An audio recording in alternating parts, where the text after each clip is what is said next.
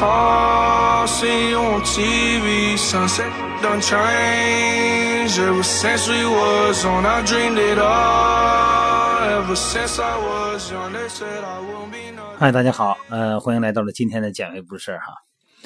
呃，今天呢，我们聊一个话题，还是以前似乎聊过的话题，也是永恒的话题哈。什么话题？就是减肥、节食、节食、减肥。对，虽然他们大家都知道节食减肥不好，但是咱们更方便呐。你看，也不用健身啊，也不用用各种各样的仪器，直接少吃两口就减肥了。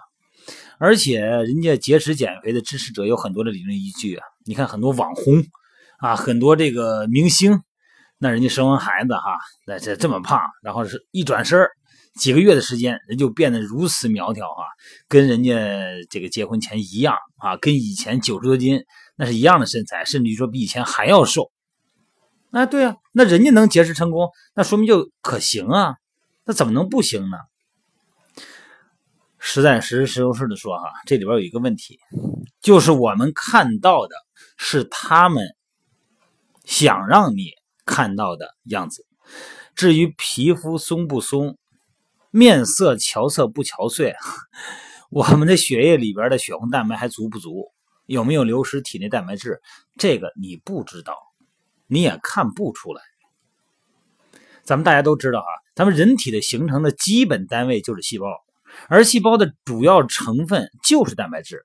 那么，既然每个器官都涉及到蛋白质，那么当我们优质蛋白质摄入不足的时候，就会影响整个身体的机能。首先，咱们能看到那些网红和那些明星啊，瘦身成功以后如此靓丽哈。实际上，如果你节食减肥以后，你肯定皮肤暗沉无光泽，而且因为胶原蛋白的流失，会很容易衰老。新陈代谢肯定会紊乱，内分泌也紊乱，长痘就不用说了，因为酶和激素不能充分的生成了，而且人还容易得病。为什么呀？免疫力下降了，而且缺乏严重的这个蛋白质人呢，会出现水肿。为什么呢？因为渗透压无法调节，缺少了维生素 A，容易引起肠胃和这个泌尿系统的感染，哎，会影响到我们的生殖系统。那么缺乏维生素 B 呢？会降低碳水化合物和脂肪的代谢，容易肥胖。缺乏维生素呢，会让咱们的胶原蛋白的合成呢出现障碍，那么就影响到我们的皮肤了，哎，弹性和光泽。咱们身体排毒的功能呢也会出现障碍，抵抗力呢明显下降。因为这个营养摄入不足的时候呢，这个身体呢会优先消耗体内的蛋白质，而不是脂肪。而蛋白质通常呢又不会被完全分解。从而产生什么呀？自由基。那么自由基绝对是对人身体衰老，哎，这个和疾病的一个罪魁祸首啊。长时间节食人呢，让咱们身体缺乏营养。那么为了维持身体的正常活动呢，我们的基础代谢呢就必须得降低。降低基础代谢是我们一个人体的保护机制。为什么呀？它省原料啊，省带宽。这也是节食减肥遇到一个瓶颈的原因。你看，你节食一段时间以后，你再往下减，减不动了。咱们大家都说是越减越肥，越减越肥。其实真相就是节食减肥带来的这个效果。尤其是所谓的那个瓶颈期哈，你减不下来以后呢，很多的这个尤其是美女们哈，就会自暴自弃，然后呢开始恢复正常饮食。我这说好听的啊，大部分恢复的不是正常饮食，那是暴饮暴食。那么这个时候，咱们脂肪细胞呢，因为长时间的被抑制，就像这个紧绷的弹簧恢复了原来弹性一样，加速生长和扩张。再加上那个，因为节食太低哈，这个咱们代谢率给降低了，所以说脂肪呢就会长得特别快。因为单纯的过度的节食啊，只会造成身体这个营养量流失，造成你免疫力下降啊，影响身体健康哈。而且呢，还有一个就是你特别容易发怒，碳水不足以后啊，神经系统没能量了，疲劳、虚弱，容易发怒，而且呢，加大了感染流行疾病的概率。咱比如说，我这有很多人一看也不胖啊，是吧？那咱们说一下理想体重啊。理想体重呢，它有三个维度，一个呢就是呃这个身高减一零五，就是你多高的个儿配多高的体重，比较简单好算嘛。一米八的人身高减一零五，一八零减一零五多少啊？七十五是吧？如果那个实际体重呢超过了理想体重，并且实际体重与理想体重的差值在理想体重的百分之十以内，那么体重在正常范围之内，这是一个范围正常范围。那如果这个差啊超过了百分之二十了，那就是肥胖了。那如果差值呢为理想百分之十啊到二十之间，这属于超重状态。咱们现在流行叫微胖是吧？所以说呢，有的时候哈，这是一个维度，当然还有另外一个维度，就是你身体成分。因为你按身高体重来说呢，肌肉量大的人呢，他明明是超重了，但实际上呢，他并不胖。还有一个呢，就是有的人的脂肪体脂率呢，可能不高。你比方说，有的女性啊，也就在二十五百分之二十五，哎，好像也差不了太多。但是它集中的集中于某一个部位，你比方说肚子。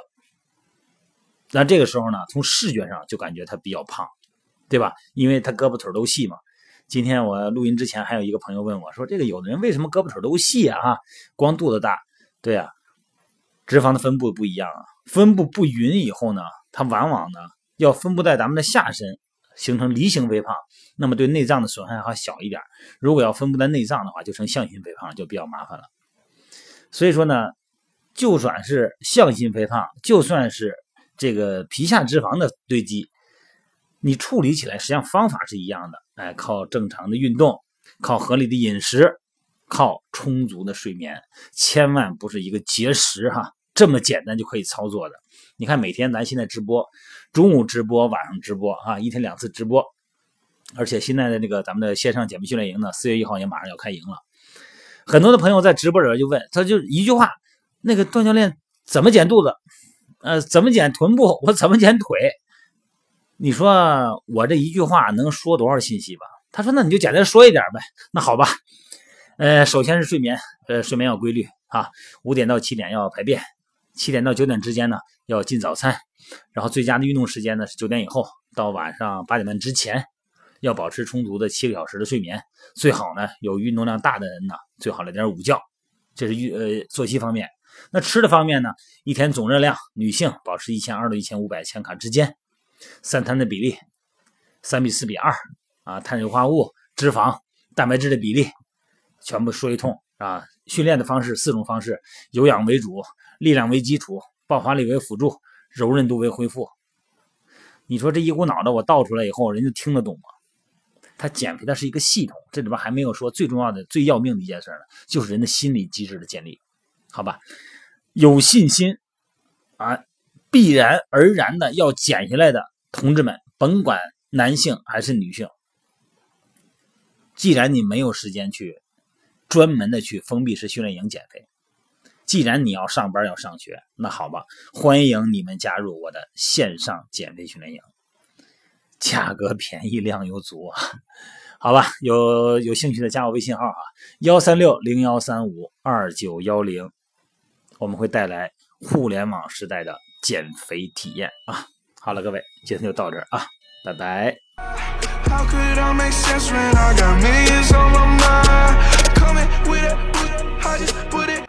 side. Bought a sense of baby, they can see.